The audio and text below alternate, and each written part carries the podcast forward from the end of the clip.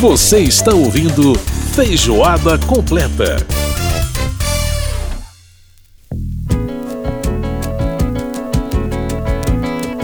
Está no Feijoada Completa desta semana. Muito obrigado pela sua audiência, você que está com a gente pela Rádio Câmara, também pelas emissoras parceiras em todo o país, também pela Rede Legislativa de Rádio, trazendo para você as melhores informações do parlamento, também trazendo para você música, cultura, enfim, é sempre muito bom estar na sua companhia. Você está ouvindo aí Tamba Trio, Las Três de la Manhã, ou às Três Horas da Manhã, se você preferir, já que o disco, como eu disse aqui, é argentino, então os nomes das músicas foram traduzidos aqui na capa do disco. Muito legal. Cama já feita, pois minha receita me manda passar quatro noites na rua.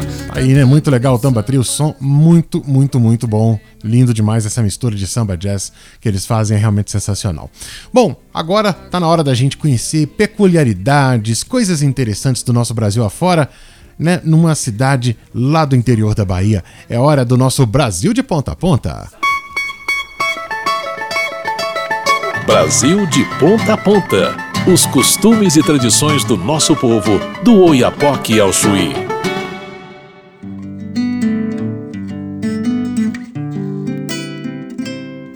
Estamos ouvindo aí o violão do Carlos Alberto. Carlos Alberto, que é violonista, cantor e compositor da cidade de Candeias. Bom dia, natureza. Bom dia, meu povo daqui. Candeias de luz e grandeza. Pois é, a cidade de Candeias, né, no recôncavo baiano, é conhecida por ser a sede do primeiro poço de petróleo que foi descoberto no Brasil em 1941. Mas o historiador e é, poeta, né, escritor candeense Jair Cardoso, ele observou que nos últimos anos a cidade tem mostrado uma surpreendente vocação literária. E como parte do esforço para poder divulgar essa característica do município, o Jair Cardoso procurou, né, entrou em contato com a rádio JCID, que é uma emissora local parceira da Rádio Câmara. E por causa disso, a gente está junto com a Rádio JCID nessa cobertura para falar sobre esse assunto. E é exatamente com o poeta e cronista e historiador Jair Cardoso que nós vamos conversar agora aqui no nosso Feijoada Completa para falar sobre essa característica de Candeias. Jair Cardoso, prazer falar com você aqui no programa. Muito obrigado aí por estar com a gente. E aí, tá tudo bem por aí? Prazer é meu, Edson Júnior. Um abraço para todos os ouvintes por aqui apesar dos pesares né, dessa pandemia, mas está tudo bem, sob controle, é pelo menos. É isso aí, estamos todos passando por momentos difíceis, mas vamos, né, vamos fazendo a nossa parte sempre né, nos preservando. Bom, Jair, vamos falar um pouquinho sobre a história, é, porque, na verdade, essa questão aí de uma safra literária muito pujante, né, muito forte que tem acontecido na cidade de Candeias não é algo que, que seja muito comum, né? Quer dizer, essa explosão é recente. Eu queria que você explicasse um pouco isso. Por, por que, que você acha que, que aconteceu isso? Quer dizer, alguma coisa relativa às escolas, alguma coisa nesse sentido? O que, que fez com que a cidade tivesse, num momento desse, agora 2021, 2020, 2021, é, uma explosão tão grande do ponto de vista da literatura na cidade?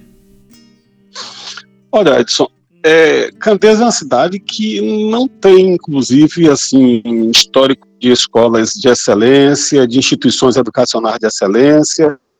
É, a cidade não tem também histórico de grandes escritores, agora tem é, o mérito de ser o berço do primeiro historiador do Brasil, o Frei Vicente do Salvador, que em 1627 uhum. escreveu aquele livro que é a primeira lavra de um brasileiro, na verdade é a primeira obra clássica nacional.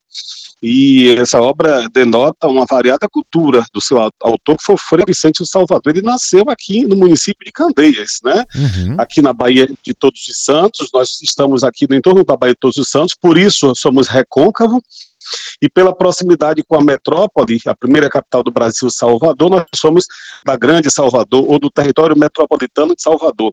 Então, Frei Vicente do Salvador fez os primeiros estudos aqui mesmo, no Engenho Matuim, no município de Candeias, depois estudou no Colégio dos Jesuítas, em Salvador, e depois foi para Coimbra se doutorar em teologia. E escreveu, de fato, essa primeira grande obra de um brasileiro. É a primeira história do Brasil. É por isso que ele é considerado, inclusive, o pai da historiografia brasileira é de Candeias.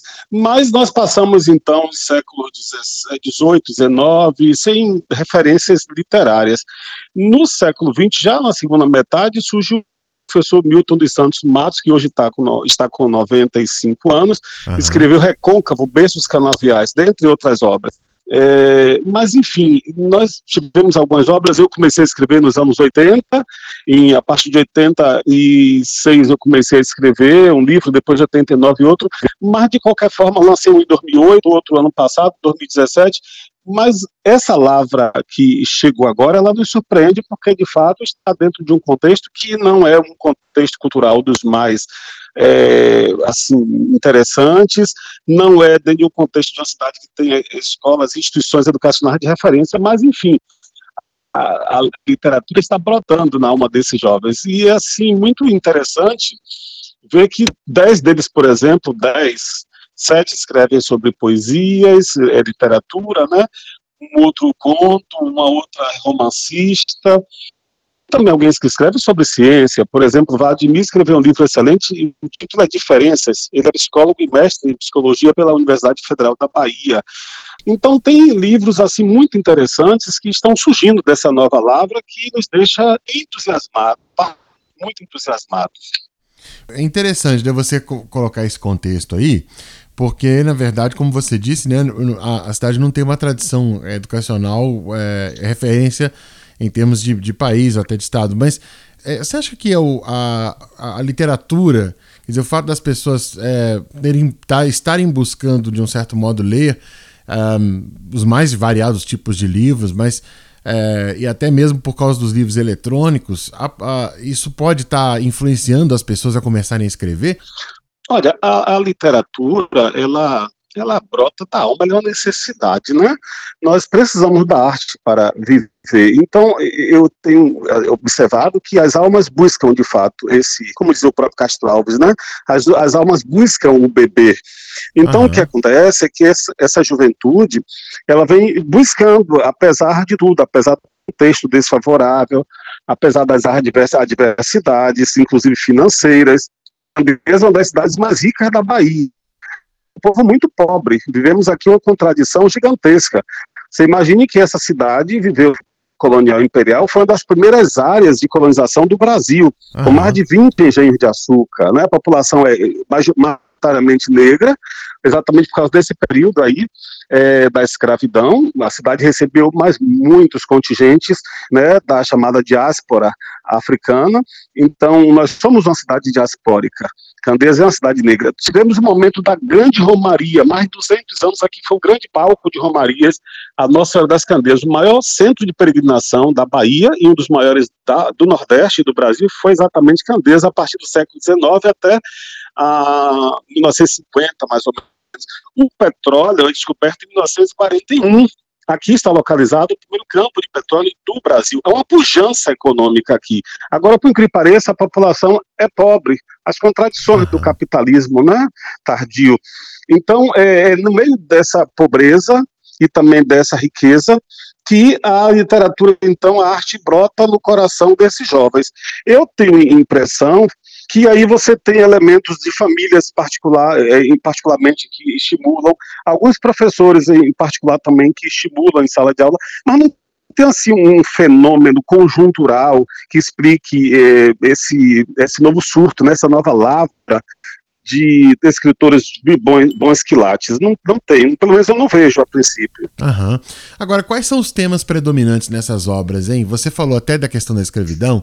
É, quando, quando veio a abolição, a, a, os, os negros que estavam né, nos, nos engenhos, que estavam é, atuando, trabalhando aí, é, eles permaneceram no município, foi por isso que a cidade acabou é, se tornando uma cidade predominantemente negra.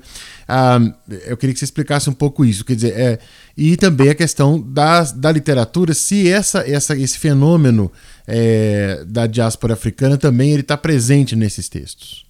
É interessante, está sim e estou aqui em minhas mãos com um livro, por exemplo, de Francisco da Silva, A Poesia Liberta, e tem um, na página 45, o poema chama-se Consciência Negra. Hum. Candeias é uma cidade que, de fato, a, as, os libertos do 13 de maio de 1888 por aqui ficaram, mas com muita dificuldade. Foi uma grande via crucis porque passou essa população é, negra liberta. Sabemos bem que o Império não, e a República também não providenciou meios de conduzi-los à cidadania plena. É, exatamente. Os canaviais que né, eles cultivavam nos canaviais dos senhores de engenho, mas quando a abolição veio, eles estavam sem teto, sem terra para plantar, a lei de terra de 1850 impediu o acesso deles à terra e continuava impedindo. Então, começa uma via crucis dificuldade em se inserir nessa sociedade, nesse mercado de trabalho de homens livres. Então, a cidade de lá para cá sentiu isso e a população negra aumentou mais ainda, Edson Júnior, é exatamente com o petróleo, porque quando descobre-se petróleo aqui em 1941, eu afirmei anteriormente que aqui é o primeiro campo de petróleo do Brasil, Sim. está localizado entre os municípios de Candês e São Francisco do Conde, que é outra cidade rica aqui do lado. É a cidade mais rica da Bahia, que tem um PIB mais alto, fica aqui bem ao nosso ladinho, a 18 quilômetros, porque tem uma refinaria que é a refinaria Landufalvas, Mataripe. Sim. Então, aqui, muita gente começou a migrar para aqui, houve uma corrida ao ouro negro a partir dos anos 40 por causa do petróleo. De onde vinham essas pessoas? A maioria de localidades do recôncavo empobrecidas, que já estavam naquele processo de empobrecimento que nós chamamos isso de enigma baiano. Os estados da federação, no início da república, costumavam se uh, ter desenvolvimento, São Paulo, uh, Rio de Janeiro, Espírito Santo, Minas, os estados do sul, alguns do norte uh, tinham prosperado com a borracha, e a Bahia estava num atraso gigantesco no início do século XX. Quem vai tirar esse enigma baiano vai ser essa região aqui com o petróleo. Então, muita gente começa a vir das cidades de Cachoeira, Santo Amaro da Purificação, São Gonçalo dos Campos, e todas essas cidades aqui, Maragogipe, pessoas uhum. negras, né? Então aí aumenta o contingente de pessoas negras, porque o recôncavo da Bahia é uma região essencialmente negra. Então veja, por exemplo, esse poema aqui do Francisco da Silva, você perguntou as temáticas, né? Sobre o que eles escrevem, Sim. sobre o amor, sobre a vida, sobre a cidade, sobre as dificuldades, né? Escrevem sobre uma série de questões, racismo, ah, mas o amor é o predominante. Agora, esse poema aqui do Francisco da Silva, Consciência Negra, olha, a negritude, a negritude aflora d'alma por toda a terra, como que surgissem das entranhas dessa pele bela, que os povos sejam fiéis aos seus deuses, que não se afastem, que não reneguem sua igualdade e a sua única existência, que não renuncie sua imagem de semelhança e que da consciência aflore o grito que destruirá o preconceito e a desigualdade. Então veja esse poema Consciência lindo, Negra, lindo, como ele lindo. coloca, não é? Muito bonito, Muito né? bonito mesmo. Essa questão da, do, do, preconceito, da discriminação, né? A beleza da pele, veja a autoestima do, da população negra que se eleva aqui quando ele coloca exatamente como que surgissem das entranhas dessa pele bela. Uhum, né? Lindo demais. Então, eles escrevem sobre questões muito variadas. Né? Agora, é, é, Jair, o, como é que está essa questão de publicação hoje para essa, essa turma aí que está né, com, esse, com essa sede toda de escrever, de, de colocar no, no, no, no, no computador ali as suas, suas emoções, de colocar as suas, né, as suas questões, as suas, seus questionamentos, tudo isso em forma de poemas, em forma de romance, em forma de crônicas, contos. Bom, como é que tá agora para publicar isso? É, a cidade tem uma editora, o pessoal tem buscado editoras fora. É, como é que tá essa, essa batalha aí? Olha, esse é o maior problema deles, porque a cidade não tem um apoio de fato. Existe até uma Secretaria da Cultura, mas de qualquer forma não existe uma política cultural na cidade. Por exemplo, para editar cada livro desses, para publicar, cada um tem que fazer as suas expensas, uhum. tem que uhum. tirar, fazer com o próprio, o próprio bolso. Alguns até vendem antecipadamente os livros aos amigos, às pessoas próximas, familiares, e dão o valor de entrada para a editora para poder, então, custear esses trabalhos. Infelizmente, Outra coisa que a gente observa, além de faltar esse apoio do poder público de forma direta, também falta o apoio da sociedade. A Candês não tem um público que leia muito, por exemplo, que faça com que esses, esses jovens autores se uh, interessem em publicar por causa de, exatamente de uma sociedade que não é lá muito acolhedora em relação à literatura. É outra dificuldade que eles têm, que a gente fica tentando entender o porquê de brotar tanta coisa boa em um solo, de certa forma, áspero, a cultura, né? Uhum. a maior dificuldade deles é exatamente a publicação. A cidade nunca fez, por exemplo, uma feira literária, uma roda de conversa entre eles, uma escola ou outra que eventualmente convida algum para declamar uma poesia, para falar um pouquinho sobre uma obra, mas uhum. não é uma coisa planejada, organizada pela, pelos setores públicos eh, do município que possa dizer assim, existe um apoio oficial. Eles buscam editoras de vários estados do Brasil, procuram fazer uh, cálculos de quais estão com preços melhores. Candeias não tem nenhuma editora. Tinha uma uhum. tipografia, que foi a tipografia Matos, né? Uhum. Que nos anos 60, 70 e 80 lançou os, os trabalhos que eh, tem aqui, como por exemplo, Luzes que não se apagam Péricles Vasconcelos de Souza, na marca do tempo também dele, Lembranças e Coisas da Minha Terra também de Péricles Vasconcelos. O próprio dono da gráfica, Jonas Pinheiro de Matos, também lançou um livro belíssimo de poesia, Reminiscências. Então, outras obras foram lançadas por essa tipografia, mas ela fechou no início dos anos 90. Uhum. Então, essa safra nova, ela não tem também esse suporte dentro da cidade de uma editora, uma gráfica, alguma coisa parecida. Pois é, boa, boa, uma boa sugestão aí que você está fazendo, né, de ter essa possibilidade com rodas de conversa, com feiras literárias, já com a cidade com tantos, né, com tantos nomes se dedicando à literatura, acho que é, de fato seria uma, uma, uma, coisa importante aí ter esse, esse espaço até para que a própria cidade conheça o que ela tem de mais, né, de mais rico nesse momento, que é exatamente esse, essa safra super bacana de escritores, um fenômeno muito bonito e que precisa ser aproveitado e que precisa ser reconhecido. E a gente aqui, através dessa parceria com a Rádio JCID, falando, com, conversando com você também, aqui na Rádio Câmara, trazendo para todo o Brasil, para todo mundo que está escutando o Feijoada Completa, um pouco do que é a cidade de Candeias e do que é essa safra literária dos escritores de Candeias. Jair Cardoso, escritor e historiador, conversando aqui com a gente no Feijoada Completa aqui da Rádio Câmara. Jair, eu quero agradecer muito a sua presença. Quero agradecer com muito carinho o pessoal da Rádio JCid pela indicação né, dessa pauta e, e quero deixar a nossa casa sempre à disposição de vocês com essa parceria bacana que a gente tem com tantas emissoras aí por esses rincões do nosso Brasil afora. Muito obrigado pela sua participação, Jair, e boa sorte para você e para todos os escritores de Candeias e para a cidade de Candeias. O nosso grande abraço. Abraço para você, amigo Edson Júnior. Só queria encerrar Sim? com esse, essa poesia, ela é pequena, de Natália Cavalcante, no livro Amaresia. Vamos lá. Lembrete: tentar é válido. É sempre o primeiro passo são mudanças gradativas e caminhos tortos. Quando começamos a tentar, já começamos a mudar. Se tentar é fazer, logo fazer será conseguir, sem retrocessos e à frente e progresso. Lembrando que em tudo há razão e emoção para seguir esse poema bonito aqui. Lindo. Eu estimo os nossos jovens de todo o Brasil para que possam, de fato, prosseguir na sua jornada e nos seus sonhos. Não sepultem seus sonhos. É isso aí, tem que sonhar e tem obrigado, que buscar e tem que brigar para realizar. Jair, grande abraço, muito obrigado pela participação e muita sorte aí para vocês. Obrigado, um abraço. Um abraço. Samba de preto do pé rachado. Do tempo da Depois desse papo aí com o Jair Cardoso, a gente vai fechar o nosso Feijoada Completa de hoje ouvindo o som do QR4 Quarteto Refinado, grupo lá de Candeias, grupo de samba, e vai trazer pra gente esse som Nosso Samba. E o Feijoada Completa desta semana teve a produção da Lucélia Cristina, apresentação minha Edson Júnior. A gente volta na próxima semana é, com mais um programa Feijoada Completa. Você fica aí com o QR4, Quarteto Refinado, Nosso Samba. Grande abraço, gente. Até semana que vem. Tchau, tchau.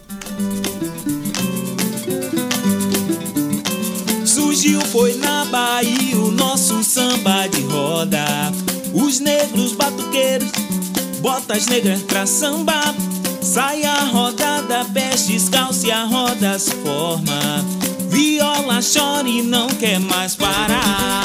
Vai, vai! Surgiu foi na Bahia o nosso samba de roda. Os negros batuqueiros, botas negras pra samba.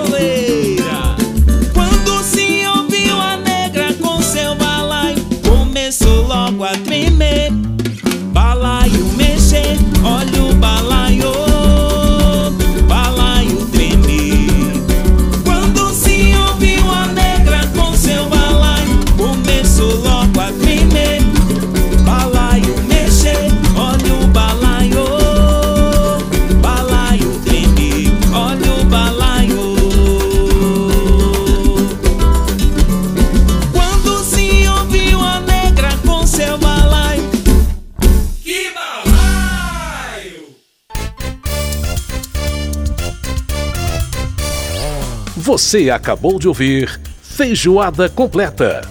Música e informação com tempero especial para fechar os trabalhos da semana.